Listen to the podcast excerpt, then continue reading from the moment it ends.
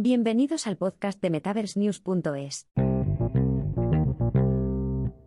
Decentraland será el anfitrión de este evento repleto de estrellas, en el que participarán más de 100 artistas musicales de todos los géneros. La leyenda del rock Ozzy Osbourne actuará en un importante festival metaverso junto con algunos de los mayores artistas del mundo, según se reveló la semana pasada. En un tuit, la principal plataforma metaversa, Decentraland, anunció que inauguraría el Metaverse Music Festival 2022, una novedosa plataforma que acogerá a más de 100 artistas, como Godfather of Heavy Metal, la superestrella del rap Soul Boy, y el icono de la música electrónica Dylan Francis, entre muchos otros. Decentraland acogerá el segundo encuentro anual del festival del 10 al 13 de noviembre, y tiene previsto anunciar más artistas en las próximas semanas. El festival también se ha asociado con la plataforma de criptomonedas Kraken, es completamente gratuito y se puede ver a través de teléfonos inteligentes, tabletas, ordenadores y auriculares inmersivos.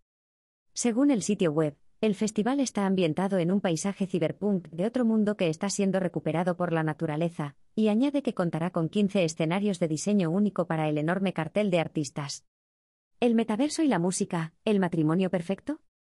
En una entrevista exclusiva con Billboard, Sam Hamilton, director creativo de la Fundación Decentraland, explicó cómo el sistema de gobierno de la Organización Autónoma Descentralizada, DAO, de Decentraland permite una mayor libertad a sus accionistas para diseñar, comprar y vender. Dijo. La gran diferencia es la filosofía. Creemos que el usuario no debe ser el producto, sino que debe poseer y dirigir el producto. Además, explicó que su empresa estaba trabajando duro para ponerse al día con el bombo de otras plataformas como Roblox y Fortnite, que tenían mayores cuotas de usuarios activos mensuales. Actualmente, Decentraland alberga unos 60.000 MAU, frente a las decenas de millones de Roblox y Fortnite. Hamilton continuó afirmando que la plataforma necesitaba más tiempo para construir una plataforma mejor, pero que el bombo, de 2021, llegó demasiado rápido.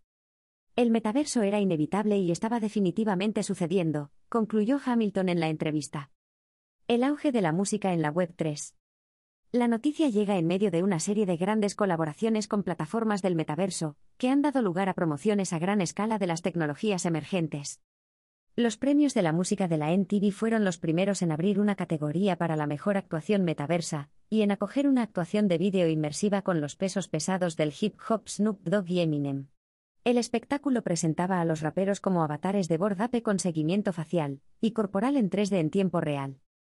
Artistas de primera fila como Muse, Foo Fighters, Dave Guetta, Steve Aoki, Ariana Grande, 22GZ, Deadmau5 y muchos otros han presentado vídeos musicales y actuaciones en directo en plataformas metaversas, despertando el interés por el uso de tecnologías inmersivas con fines de entretenimiento.